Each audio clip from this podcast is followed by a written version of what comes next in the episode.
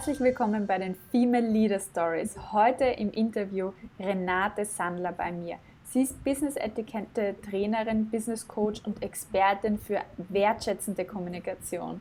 Deswegen bin ich mir sicher, dass dieses Gespräch heute sehr angenehm zum Zuhören wird und sehr wertschätzend insgesamt wird, weil die Renate und ich, wir kennen uns schon länger und ich weiß, bei ihr ist man einfach immer an der richtigen Adresse, wenn es einerseits um Stilfragen geht, um Fragen des Umgangs zwischenmenschlich und grundsätzlich im Business um das gesamte Auftreten. Da ist sie die Expertin. Deswegen freut es mich, dass sie uns heute mit ihrer Expertise, Erfahrung hier zur Verfügung stellt und wir sie ganz persönlich heute in ihrer Karriere kennenlernen dürfen. Herzlich willkommen, Renate. Hallo, liebe Katja, vielen Dank für dieses unglaublich wertschätzende Intro. Vielen lieben Dank dafür. Ja, ich freue mich, äh, mit dir zu plaudern, eine Stunde zu plaudern. Wie wir wissen, bei uns ist eine Stunde ja gar nichts und darum freue ich mich sehr, ein bisschen auch einen Einblick geben zu können in dem, was ich tue und vor allem mein Lieblingsthema Business-Etikette auch noch anzusprechen. Ja, da dürfen, glaube ich, alle Zuhörerinnen gespannt sein, weil ich glaube, da kann man sehr viel mitnehmen. Renate, jetzt habe ich schon gesagt, du bist aktuell selbstständige Trainerin und Coach für Business-Etikette und äh, Business-Auftritt allgemein. Was tust du da so? Wie würdest du deine Arbeit beschreiben? Wie würde ich meine Arbeit beschreiben? Es ist äh, umfangreich. Vielleicht zuerst einmal zum Thema Business-Etikette. Es geht ja nicht nur um gute Manieren. Das ist auch ein Thema, was zur Business-Etikette gehört. Aber grundsätzlich besteht Business-Etikette ja aus drei Säulen. Aus stilvoller Kleidung, denn auch das gehört zur Wertschätzung dazu, aus dem entspannten Anwenden guter Manieren und auch aus wertschätzender Kommunikation, was ja heute unser Hauptthema ist. Das heißt, im Thema äh, Kommunikation unterstütze ich meine Kundinnen und Kunden dabei, wie gehe ich mit Menschen um, wie kommuniziere ich richtig. Das heißt, ich sage ihnen nicht, was sie sagen sollen, sondern wie sie es sagen sollen, beziehungsweise auch im äh, Schriftverkehr, wie, wie kommuniziere ich da richtig. Das ist das eine Thema. Das zweite Thema ist natürlich auch Styling. Das heißt, ich gehe mit meinen Kundinnen auch einkaufen, ich berate sie und äh, das dritte Thema ist die guten Manieren, das heißt, wie benehme ich mich richtig? Und da gibt es auch ein großes Special, was gerne angenommen wird, jetzt natürlich in Corona-Zeiten leider nicht. Das ist der Business Lunch. Das heißt, ich gehe auch mit Menschen essen, um ihnen zu zeigen, wie benehme ich mich im Restaurant richtig, weil das ist auch ein ganz ein wesentliches Thema. Das ist ein äh, super wichtiges Thema. Ich kann mich erinnern an so meine ersten Business Lunches oder du gehst in der Firma, lädt dich der Chef ein, na komm, gehen wir mal äh, Lunch gemeinsam, lernen wir uns besser kennen außerhalb der Arbeit und du bist absolut nervös, weil ich will alles richtig machen, ich will mich auf keinen Fall blamieren und das ist ein Thema, das ist wichtig für die Karriere, also wirklich, ja, also das ist so ein man ist schon auf einem Prüfstand und gleichzeitig soll man locker sein. Also diese Schere auch zu schaffen, das, da hilft es natürlich, wenn man Werkzeuge hat und ein gewisses Wissen darüber, das einen festigt. Also sicherlich äh, interessant und da fällt mir immer gleich ein, wenn du sagst, wie ich sage, ja, der Ton macht die Musik. Und das ist in ganz vielen Bereichen einfach so. Absolut. Und, um jetzt äh, gleich mal eins Ja, jetzt ist es ein bisschen verzögert. Ich lasse dich noch aussprechen, Katja. Nein, gerne, fahr fort. Fahr fort. Gut, vielen Dank. Zum Thema Essen gehen mit dem Chef, das ist auch ein Tipp, den ich gerne mitgebe.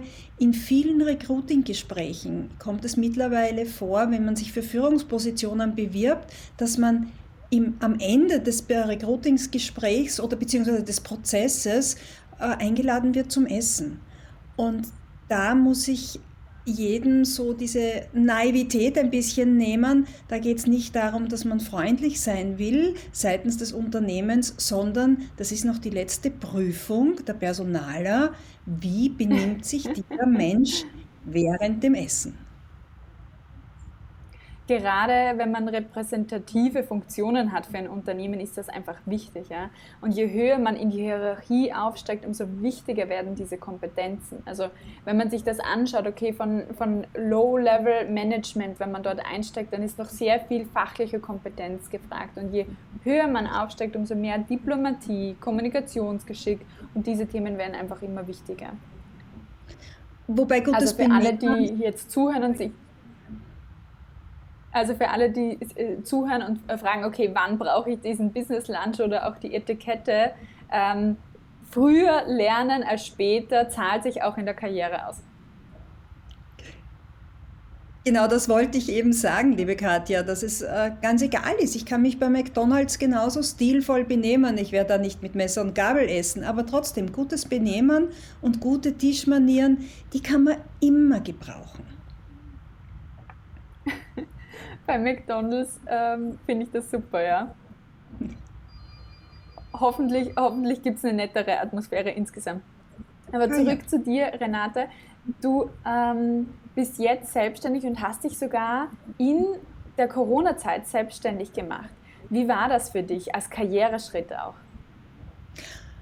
Mm, naja, es war ziemlich äh, mühsam am Anfang, denn ich habe mich genau zu Corona-Zeiten war mein Plan, mich selbstständig zu machen. Das heißt mit März.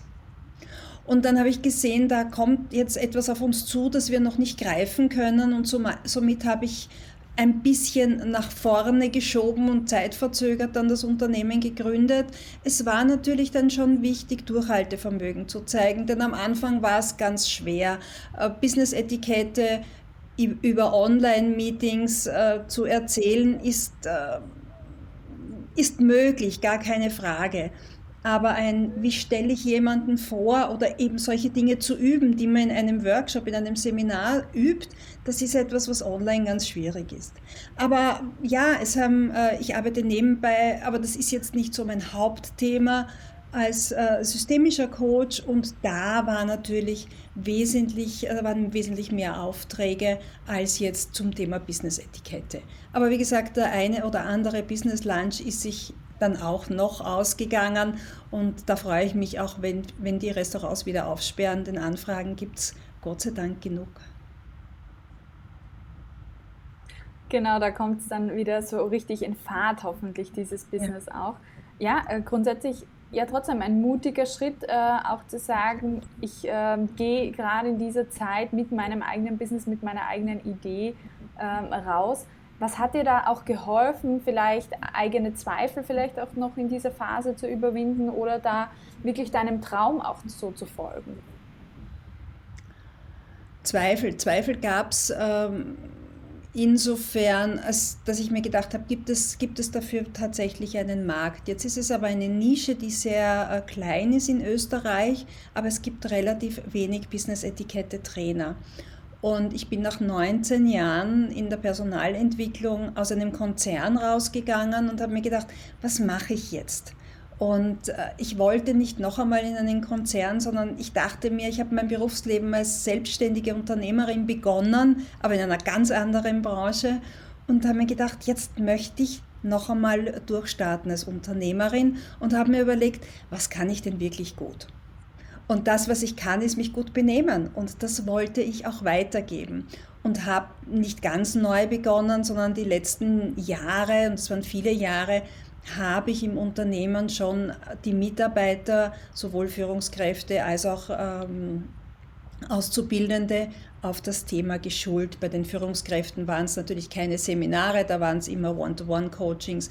Aber die Lehrlinge, die haben das Erste, was sie gelernt haben bei uns, war in einem Tag mit mir, wie benehme ich mich richtig. Und deswegen war auch die Wahl sofort, äh, ist, ist die Wahl sofort auf Business-Etikette gefallen.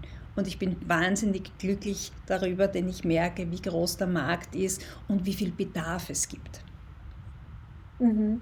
Ja, ich denke, äh, gerade äh, heutzutage beschäftigt man sich vielleicht auch gar nicht mehr so viel mit dem Thema Business-Etikette. Ich habe es dir vorher, kurz vorher gesagt, wenn man Business-Knigge hört, ja, dann denkt man an ähm, verstaubte Manieren, die man heutzutage so gar nicht mehr braucht.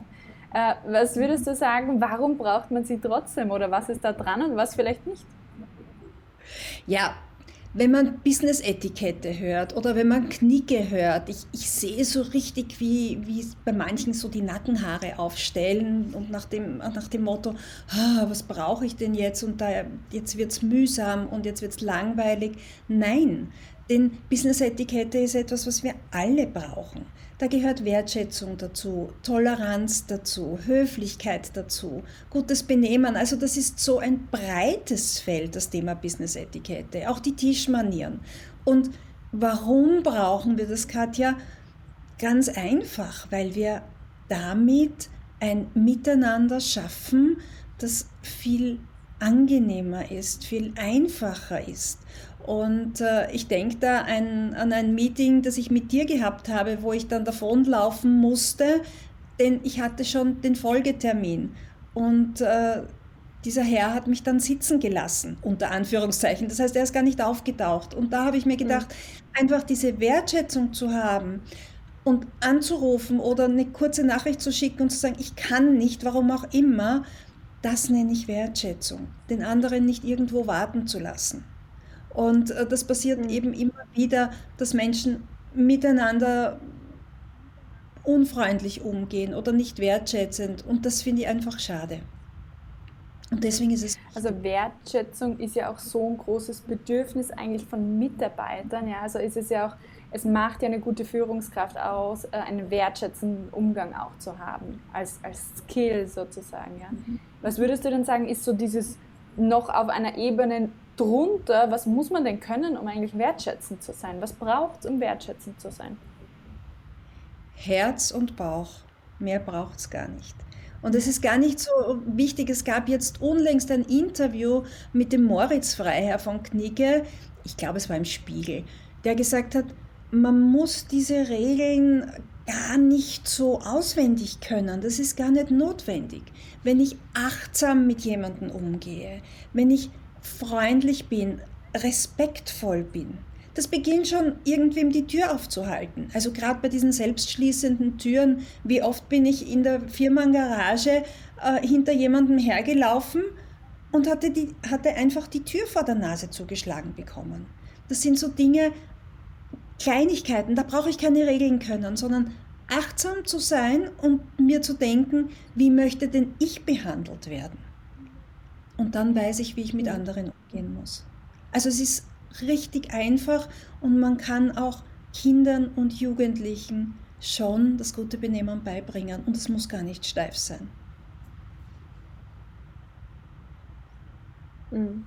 Also diese Wertschätzung braucht auch eine Aufmerksamkeit, auch wie fühlt sich der andere und wie kann ich es vielleicht angenehm auch äh, für ihn oder sie gestalten. Also da kommt auch dieser große Trend Mindfulness natürlich auch rein, den wir auch heute sehen, aufmerksam mit sich selber, aber auch anderen umgehen. Ja.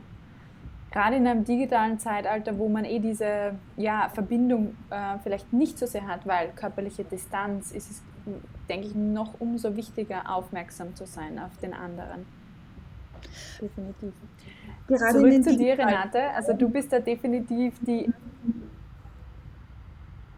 also wir haben eine kleine Verzögerung drin, ja, gerade in der digitalen Zeit.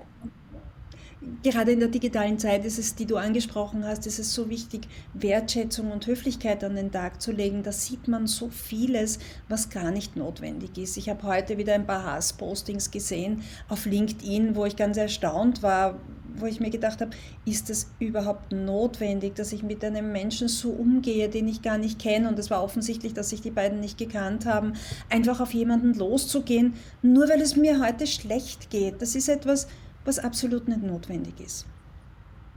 Also da auch mhm. im, im, im digitalen Leben ein bisschen mehr Respekt und Wertschätzung. Und ich, ich, ich werde nicht müde, das Wort Wertschätzung zu bemühen, denn es ist eines der wesentlichen Themen, die wir haben. Hm, hm. Also ich kann mir vorstellen, dass viele Leute auch so agieren, weil sie selber so unter Druck stehen und auch nicht wissen, wie sie damit umgehen und dann findet das irgendwo ein Ventil in einer Art und Weise. Was sind auch deine Tipps dazu, um auch wertschätzend, immer wertschätzend zu bleiben, äh, auch wenn es im Außen mal chaotisch ist oder alles nicht so läuft, weil ich meine, unser Leben ist kein Ponyhof. Äh, wobei äh, am Ponyhof ja ordentlich auch gebissen wird. Also so ist es ja gar nicht. Aber es gibt nur einen Tipp. Durchatmen, bevor man antwortet. Und gerade du hast es angesprochen, wir haben keine einfachen Zeiten und wir sind alle mal genervt. Und es gibt viele, die auf engstem Raum äh, Homeoffice haben, Homeschooling haben und das ist sicher nicht lustig und dass einmal die Nerven durchgehen, gar keine Frage, das verstehe ich auch gut. Aber zum Großteil, einfach bevor man jetzt mal, ich sage es jetzt auf gut Wienerisch, jemanden anschnauzt, einfach einmal ganz kurz durchatmen und sich denken, was passiert denn danach? Jetzt schnaut sich hin, dann wird zurückgeschnauzt. Das sind, das sind Themen, die wollen wir ja alle miteinander nicht. Wir wollen ja alle gut auskommen. Und noch einmal, es ist mir ganz klar, dass es nicht immer liebe Wonne Waschdruck gibt. Aber einfach durchatmen und es vielleicht das eine oder andere Mal gar nicht an sich heranlassen. Ich habe gestern ein ganz ein tolles Statement gehört. Ärgern ist eine Einstellung. Und meine Einstellung kann ich immer wählen, jederzeit. Ich habe da auch ein gutes Zitat dazu. Äh, man kann sich ärgern, man ist aber nicht dazu verpflichtet. Ja, also richtig. Du hast die Wahlfreiheit, so wie du sagst. Ja, ja. Genau, genau. Nicht immer einfach, aber ja, es gehört einfach zu unserem Leben dazu, immer die Einstellung zu wählen zurück zu dir, ähm, Renate, und zu deiner Karriere. Du hast ja sehr viel im HR-Bereich gearbeitet, im Talentmanagement. Äh, vorher hast du deine Lehrlinge auch schon angesprochen. Ähm, wo sind da so die Wurzeln deiner Karriere? Wie hat auch alles angefangen bei dir? Ah, wo soll ich denn anfangen? Weil meine Karriere ist ja doch schon ein paar Jahre und äh, ich mache es ganz kurz. Für mich war der Traumberuf immer der der Chefsekretärin. Und dem habe ich alles untergeordnet und bin diesen Weg gegangen und war dann auch mit 22 das erste Mal Chefsekretärin bei einem großen Autobus- und Reiseunternehmen. Und äh, das war ganz, ganz spannend. Und danach habe ich mich das erste Mal selbstständig gemacht und habe eines der ersten Sonnenstudios in Wien gehabt. Also so was ganz was anderes. Bin aber dann wieder zurück Ganz ins Büro. was anderes, ja. ja. Und bin dann, äh, war dann noch einmal Chefsekretärin ein paar Jahre und habe mir gedacht, das kann es aber nicht gewesen sein, da muss es noch was anderes geben. Und äh, dann habe ich äh, einen Traum erfüllt bekommen. Ich wurde von einem Headhunter angerufen und das war für mich immer so damals ganz, ganz toll. Du, du, du wirst von irgendjemandem gewünscht. Das war für mich eine, eine große Auszeichnung und äh, bin dann 2000 zum Vorstellungsgespräch gegangen und im März 2001 habe ich dann äh, bei Media Saturn begonnen als Assistentin des CEOs und habe dann ein Dreivierteljahr später die Personalentwicklung übernommen. Und dann habe ich 19 Jahre lang aufgebaut. Das heißt, alles, was es bei Media Saturn heute gibt an Ausbildungen, beziehungsweise jetzt wird schon ein bisschen weiterentwickelt, das letzte, die letzten eineinhalb Jahre, habe ich gestaltet, weil es vorher nicht gegeben hat. Das heißt, ich habe ich hab Karrieren vom Lehrling bis zum Geschäftsführer begleitet. Und mhm. äh, ich habe E-Learning eingeführt. Also alles, ja, es war, es war ganz toll. Ich habe nämlich nebenbei auch noch Pressearbeit gemacht, zehn Jahre lang und auch die Expansion. Das heißt, ich habe nicht nur die Standorte gefunden, sondern wenn ich die Standorte gefunden habe und eröffnet habe, habe ich die Presseberichte geschrieben und den ausgebildeten Geschäftsführer habe ich dann auch gleich dazu reingestellt. Also ich habe sie nicht reingestellt, aber ich habe sie ausgebildet, dass sie das machen können. Also es war eine, äh, ja, eine wunderbare Zeit, die ich absolut nicht missen möchte. Aber das ist ja ein, äh, wie soll man sagen, wahnsinniger Umfang an verschiedenen Tätigkeiten. Und ähm, was mich da auch so interessiert, weil ich es kenne von meinen Klientinnen, wenn sie zum Beispiel die, die Fachrichtung ändern wollen, die Branche ändern wollen und so weiter, ja.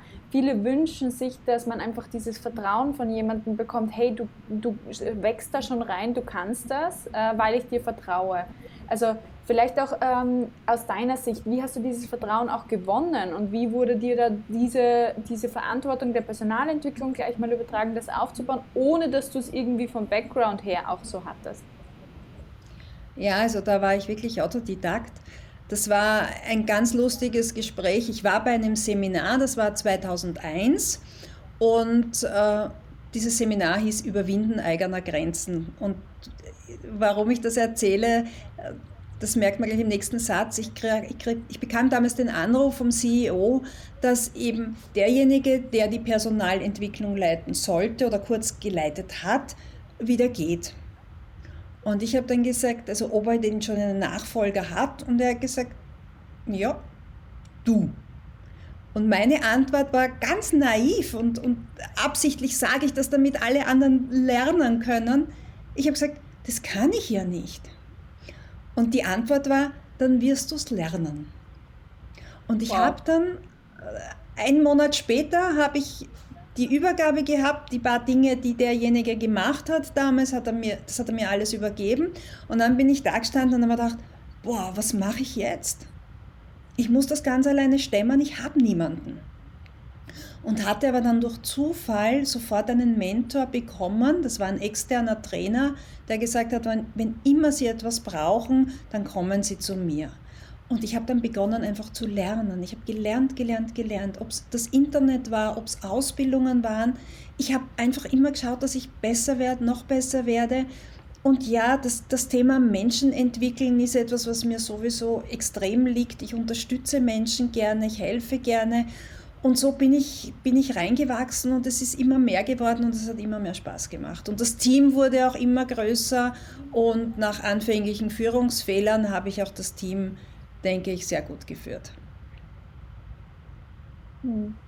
Das ist auch so eine schöne Geschichte von, wie einen eigentlich der eigene Purpose auch findet. Ja? Also man ähm, kann sich, also man braucht sich keinen Druck machen, dass man nicht gleich den perfektesten Job vielleicht Anfang an hat. Vielleicht wird er einem dann nachher angeboten oder ähnliches. Ja? Wenn man wenn man offen bleibt für die Dinge und nicht sagt, hey, jetzt habe ich mich für das entschieden und ich werde für immer nur das machen, sondern auch offen zu bleiben für, für verschiedene Optionen, wo auch immer das herkommen kann. Ja.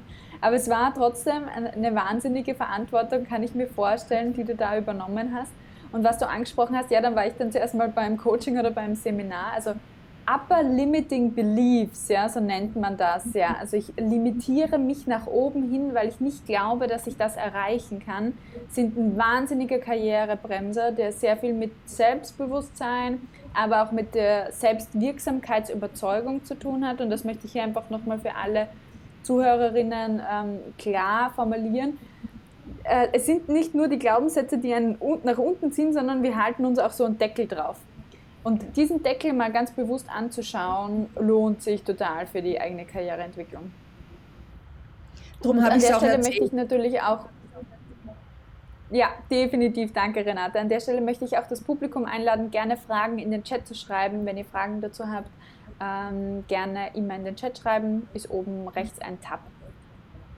Renata, dann hast du eine glanzvolle Karriere hingelegt und da wirklich viel Aufbauarbeit für, für einen Konzern äh, geleistet. Ähm, wann kam so der Punkt, wo du gesagt hast, jetzt will ich mein eigenes?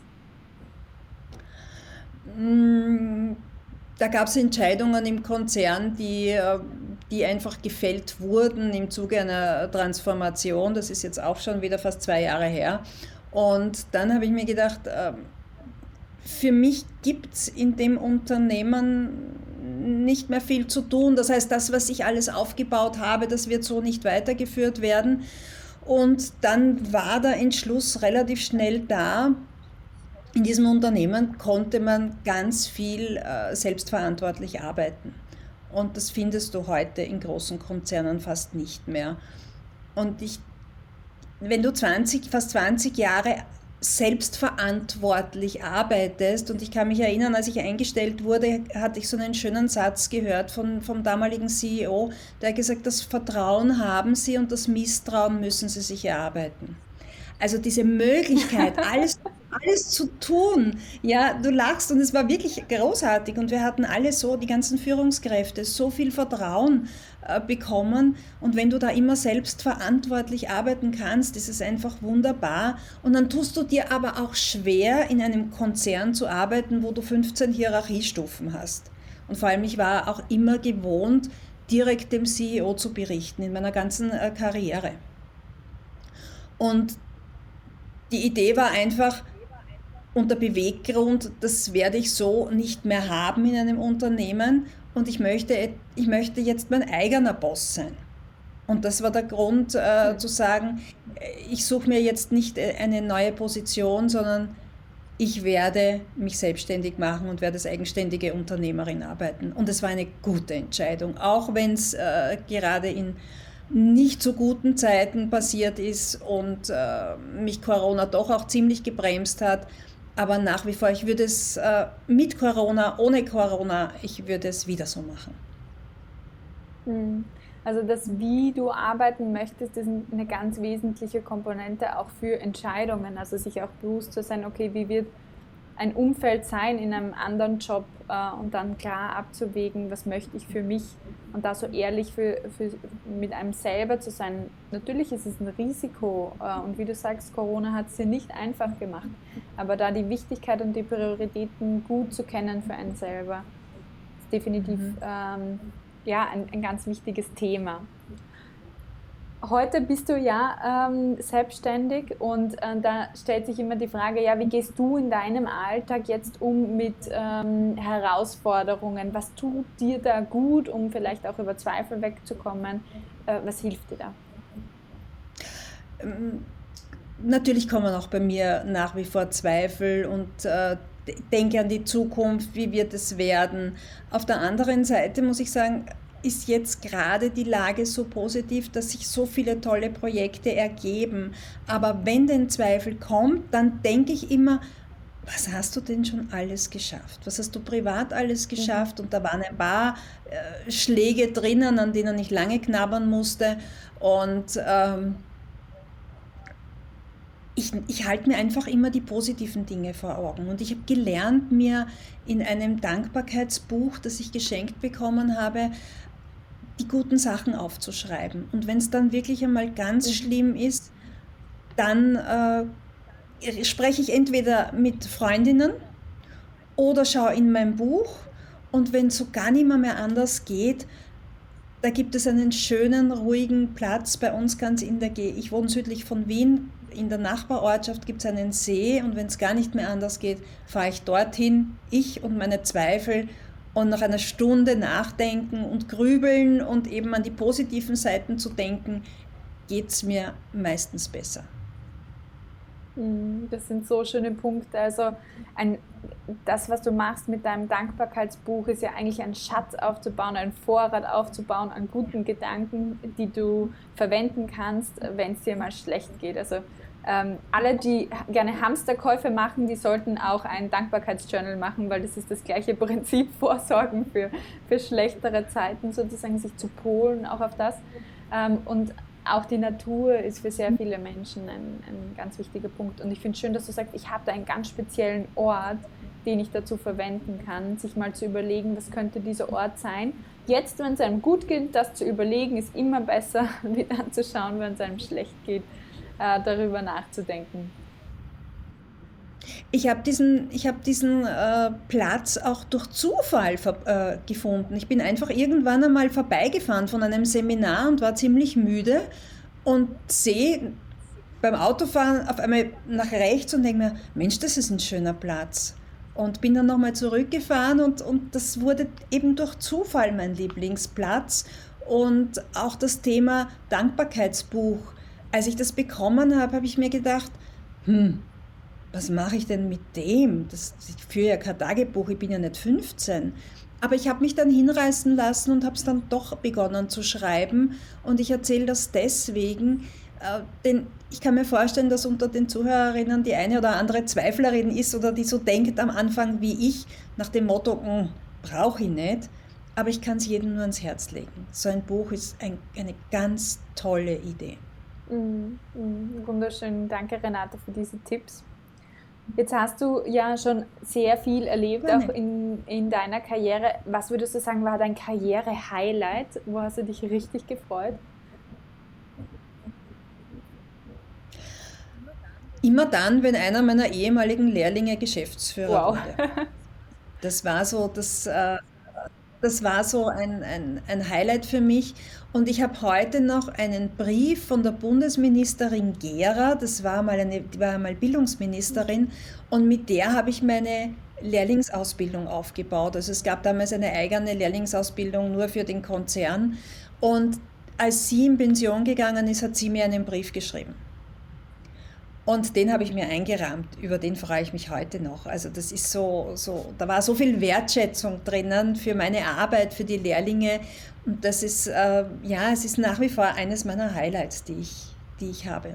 Wow, also wenn einem die Bundesministerin mal einen Brief schreibt, dann weiß man, dass man gute Arbeit wahrscheinlich geleistet hat. Ähm, das ist auf jeden Fall etwas. Und ich finde es schön, dass du ihn eingerahmt hast und auch noch präsent hältst so äh, wie du gesagt hast, was habe ich denn schon alles geschafft? Also dieser Gedanke dann auch immer wieder ein Reminder dafür zu haben.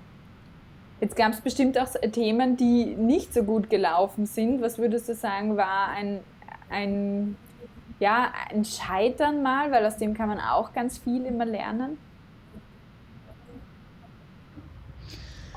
Puh, ein Scheitern. Man sieht schon mal da deinen Optimismus. nachdenken, so richtig ja, äh, richtig gescheitert und ich mag auch jetzt nichts konstruieren, will aber jetzt auch nicht die heile Welt vorspielen.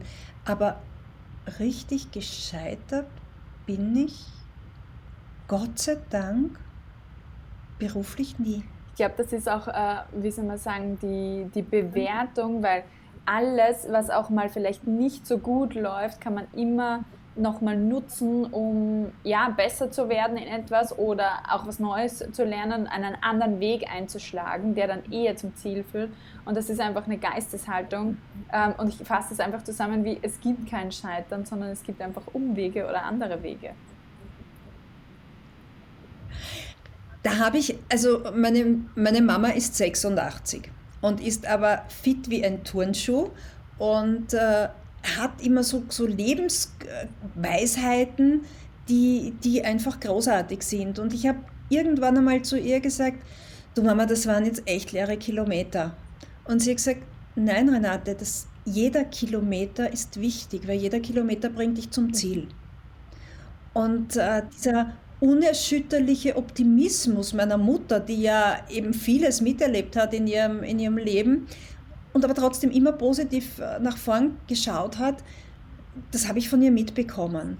Und wenn's, und natürlich habe ich genauso im Berufen, beruflichen, genauso wie im privaten Umfeld äh, Situationen, wo es nicht so gut läuft.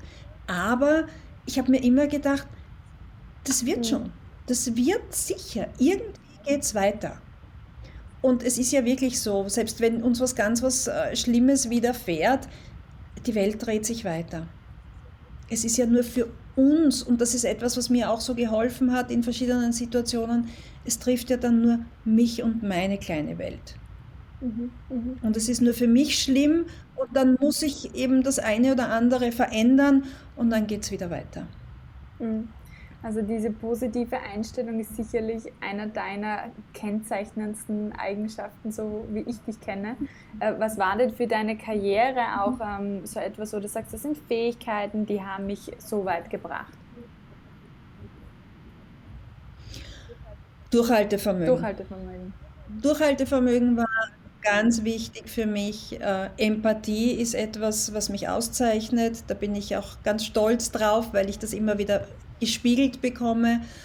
Das sind so die, äh, diese, diese Zähigkeit, etwas, wenn ich es nicht gleich bekomme, dann dran zu bleiben, so lange, bis ich es bekomme. Und geht es nicht über Plan A, na, dann muss es halt über Plan B gehen. Mhm. Dieses äh, dra immer dranbleiben, nur nicht aufgeben. Mhm. Das, das ist etwas, was für mich ganz, ganz wichtig ist. Renate, das Durchhaltevermögen, das setzt aber ein Thema voraus, nämlich dass man weiß, was man will. Und ich glaube, das ist ähm, eine sehr große Herausforderung für viele. Wie wurde dir das immer so klar im Leben oder auch so im täglichen Berufsleben, dass du sagst, okay, ich habe eine Entscheidung gefällt und dann bleibe ich dran, ohne jetzt zu überlegen, sollte ich doch was anderes machen? Wie ich anfangs schon erzählt habe, für mich war von Haus aus klar, ich will Chefsekretärin werden. Diesen Weg bin ich dann gegangen. Äh, wie gesagt, das Sonnenstudio, das war dann so, äh, das war meinem ersten Mann geschuldet ähm, und auch ein bisschen der Neugierde. Aber dann wusste ich, ich will wieder zurück mhm. in meine Position. Und das, warum, warum, äh, warum wusste ich das? Das, ist, das war einfach so in mir drinnen, da musste ich gar nicht viel nachdenken. Und als dann eben das Thema Personalentwicklung auf mich zugekommen ist, und ich mir gedacht habe, hui, wie mache ich das jetzt? Habe ich mir auch gedacht, du zeigst jetzt jedem, dass du es kannst. Da ist Vertrauen in dich gesetzt worden und jetzt mach einfach. Und wenn du drauf kommst, das ist es nicht, kannst immer noch äh, in eine andere Richtung mhm. gehen. Aber einfach so wie du sagst, sich auf etwas zu fokussieren und zu sagen, das, was will ich denn? Mir hat mein Mentor einmal gesagt, da war ich an einem Punkt, wo ich mir gedacht habe, will ich das jetzt bis zur Pension machen oder nicht? Da war von diesem Wechsel noch gar keine Rede. Der hat gesagt, setzen Sie sich einmal hin und überlegen Sie, was Sie denn als Kind gerne gemacht haben.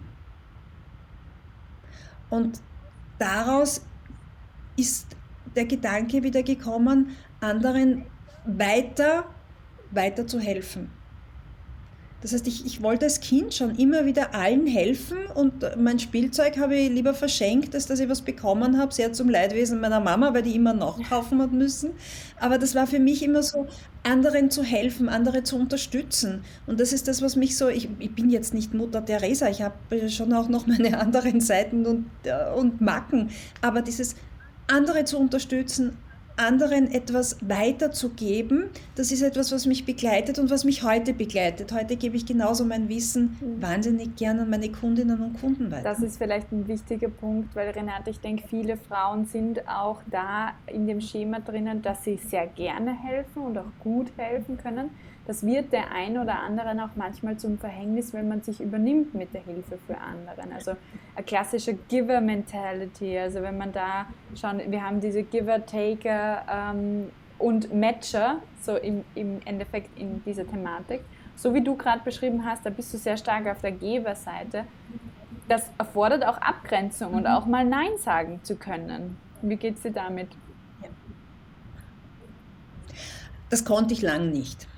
Also in jungen Jahren habe ich mir gedacht, na, man muss ja alles mhm. tun, weil sonst wird man ja nicht lieb gehabt. Mhm. Irgendwann bin ich draufgekommen im Business, ich bin da, um zu arbeiten und nicht, dass man mich liebt.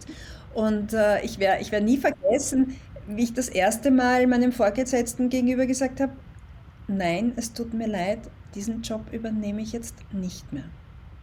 Und das Gesicht, weil man das von mir nicht gewohnt war, äh, hat mir, das Gesicht sehe ich heute noch und das hat mir Berge gegeben, um, um das umgangssprachlich auszudrücken. Und das kann ich nur allen mitgeben.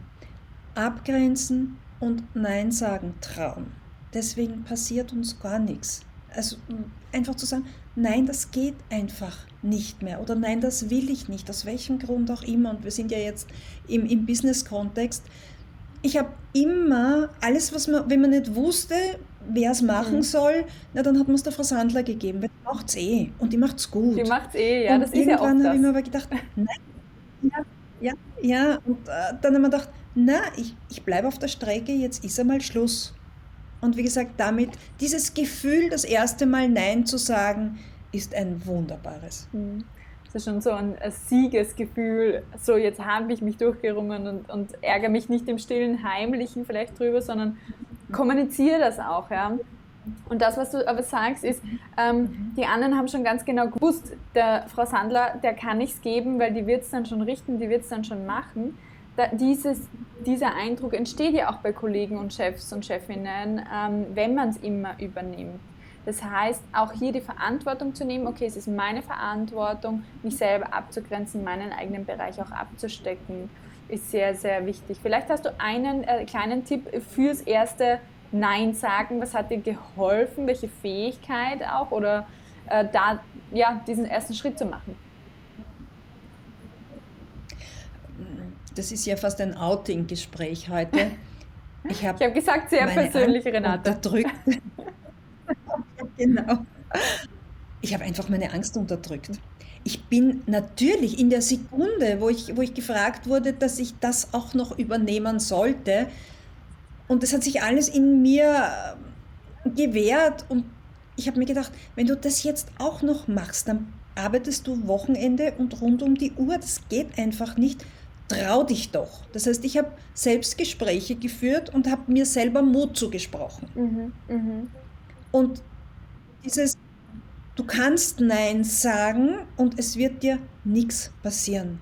Und auf das muss man vertrauen. Es passiert nichts. Dann ist vielleicht derjenige ein bisschen beleidigt oder sauer. Ja, damit muss man leben. Das ist auch so ein schöner Spruch du kannst alles tun im Leben. Du musst nur mit den Konsequenzen leben. Und diesen Spruch habe ich in der Sekunde auch gehabt und habe mir gedacht, wenn derjenige jetzt sauer ist, dann muss ich einfach durch. Mhm. Aber im Nachhinein habe ich erfahren, der war ganz besonders stolz an dem Tag auf mich, weil ich mich endlich einmal getraut habe, ja. Nein zu sagen. Aber das habe ich erst ja. viel später erfahren. Dieser Respekt, den man äh, sich dadurch verdient, der ist eigentlich sehr wesentlich, ja, wenn man die eigenen Grenzen wahrt. Ja, weil das ist, das ist eine Qualität von Führungskräften grundsätzlich oder auch von Menschen, die gut mit sich selber auch umgehen können. Dann können sie nämlich auch für andere da sein, wenn sie gut für sich selber da sein können. Danke, Renate, für dieses Outing, so wie du gesagt hast. Aber ich denke, es hilft vielen auch zu sehen, wie, wie hat es denn jemand schon geschafft? Ja? Weil das ist einfach ein häufiges Thema, was ich immer wieder höre. Sich abgrenzen zu können, sich gut abgrenzen zu können. Jetzt hast du gesagt, okay, Und du auf der anderen äh, Seite als Führungs... Ja. ja, auf der anderen Seite? Die andere Seite, ich habe ja gemerkt als Führungskraft ich habe eine Mitarbeiterin gehabt, die hat auch zu allem Ja und Amen gesagt.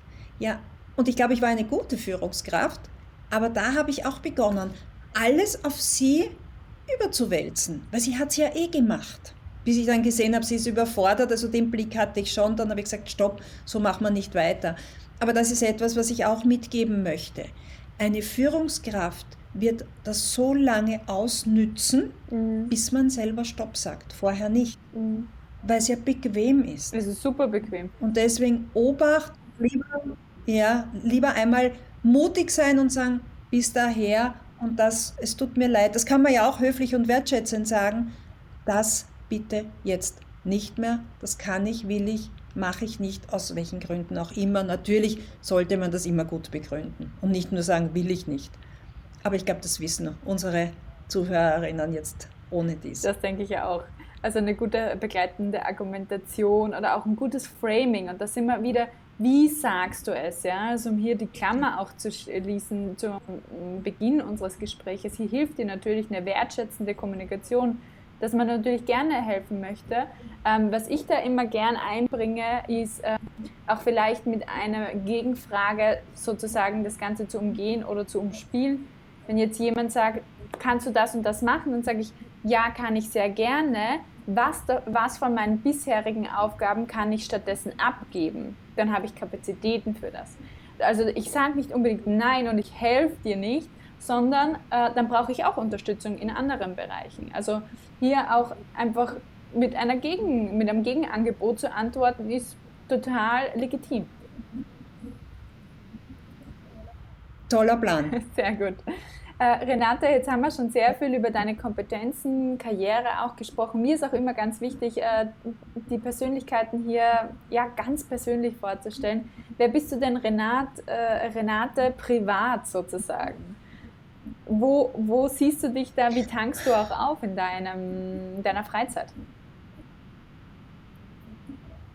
In meinem zweiten Leben, im Privatleben, bin ich liebend gern ein Maulwurf. Das heißt, äh, mich findet man ganz äh, wild in Jeans und Turnschuhen und äh, alten ausgeleierten T-Shirts im Garten, denn ich mag nichts mehr, als im Garten zu arbeiten. Wunderschön. Bis die erste, bis die erste Natter, und wir haben sehr viele Nattern da bei uns in der Gegend, oder die erste große Spinne meinen Weg kreuzt, dann ist es wieder Schluss mit dem grünen Daumen, dann laufe ich innerlich laut schreiend davon. Aber das ist etwas, was ich wahnsinnig gerne mache. Das heißt, die Entspannung finde ich im Garten und äh, beäuge gerade seit einer Woche meine Tulpenzwiebel, die irgendwann einmal in den Garten kommen müssen. Also das sind so Dinge, die mir Spaß machen, wo ich Freude dran habe. Und ich bin eine leidenschaftliche Schwimmerin. Mhm.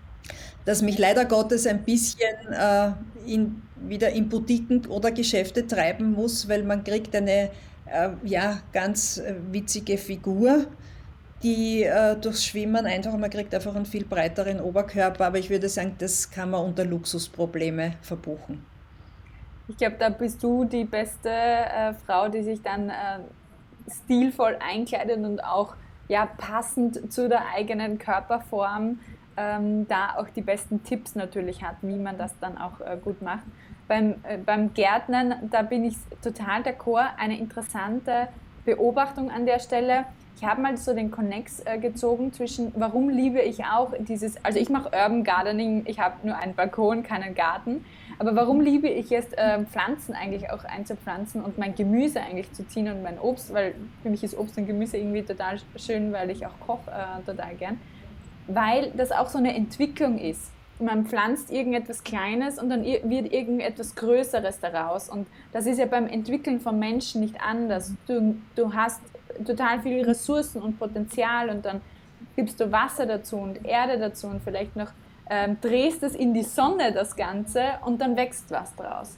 Und diese Metapher finde ich so schön einfach und das zeigt auch, warum du das vielleicht gerne hast und warum ich das auch gerne habe vielleicht.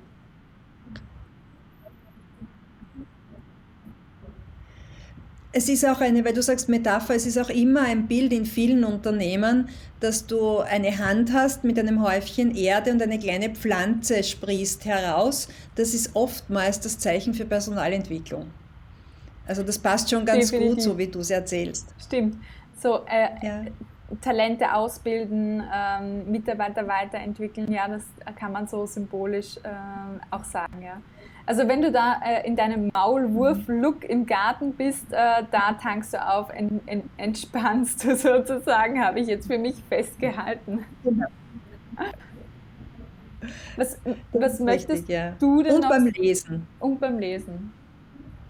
Was möchtest du denn, Renate, auch so abschließend als Appell mitgeben an alle Zuhörerinnen? Ähm, was können Sie für Ihre Karriere beachten, dass Sie weiterkommen? Und auch zum Thema Business-Etikette.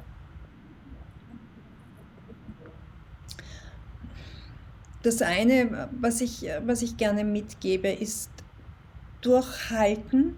Es sind nicht immer tolle Zeiten und es gibt auch Rückschläge, auch im Beruf, aber sich nicht klein machen lassen. Einfach äh, dass wir unsere Frau stehen, weil wir können sehr viel, wir zeigen es nur oft nicht. Äh, ein großes äh, Thema, das ich hauptsächlich bei dir gelernt habe, liebe Katja, ist das richtige Netzwerk zu finden und die Chancen zum Netzwerken zu nutzen. Weil gerade durch dich habe ich ganz viele Menschen kennengelernt, ganz viele tolle Frauen. Mich. Und äh, ja, wirklich, danke an dieser Stelle. Und äh, zum, wie gesagt, durchhalten. Das ist das, wo ich, äh, wo ich sage, ohne, ohne Tiefschläge geht es in unserem Leben nicht. Und oftmals fällen wir eine falsche Entscheidung und haben dann einen Job, der uns nicht gefällt. Da den Mut zu haben, noch einmal in eine andere Richtung zu schauen. Einfach sich selber was zuzutrauen. Mhm. So wie ich damals eben am Anfang mir nicht zugetraut hätte, eine Personalentwicklung aufzubauen. Und wenn ich heute zurückdenke, bin ich wahnsinnig stolz drauf, mhm. weil ich habe wirklich viel geschafft. Und ohne Studium und ohne das zu lernen, einfach, Nike hat den schönen Spruch gehabt, just do it. Einfach einmal tun, ins Tun kommen. Ärmel aufkrempeln und los. Und wenn es einen Niederschlag, Tiefschlag, Rückschlag gibt, ja, wieder aufstehen, weiter tun, nur nicht aufgeben. Das ist ganz, ganz wichtig. Dieses Durchhaltevermögen. Und weil du sagst zum Thema ja, ganz wichtig, ganz wichtig. Und wir dürfen uns von niemandem etwas anderes erzählen lassen und schon gar nicht äh, von irgendwelchen Vorgesetzten, dass wir etwas nicht können oder nicht gut genug sind. Vielleicht sind wir in dem, was wir tu gerade tun in dem Job, wirklich nicht die Beste oder der Beste aber dann wird es was anderes geben, wo wir die Beste sein können. Und das zu finden, ähm, ja, das, das dauert. Das ist natürlich eine, eine Reise, die man, die oft längere Zeit dauert. Bei mir hat sie über 50 Jahre gedauert, aber jetzt bin mhm. ich da, wo ich hin will und freue mich wahnsinnig darüber. Ich finde diese Botschaft auch noch so, äh, so gut, die du sagst, äh, dranbleiben, auf jeden Fall Durchhaltevermögen, weil es ist eine Reise und wie lange die dauert, das weiß keiner von uns. Aber dabei zu bleiben, Freude in, in, in der Entwicklung auch zu haben auf dieser Reise, ist ganz, ganz schön. Und auch die Weiterbildung ist auch etwas, was ich wirklich und nicht, nicht als ehemalige Personalentwicklerin, sondern ich habe jetzt auch schon wieder den nächsten Kurs vor Augen. Ich starte im, im April wieder mit einer Ausbildung.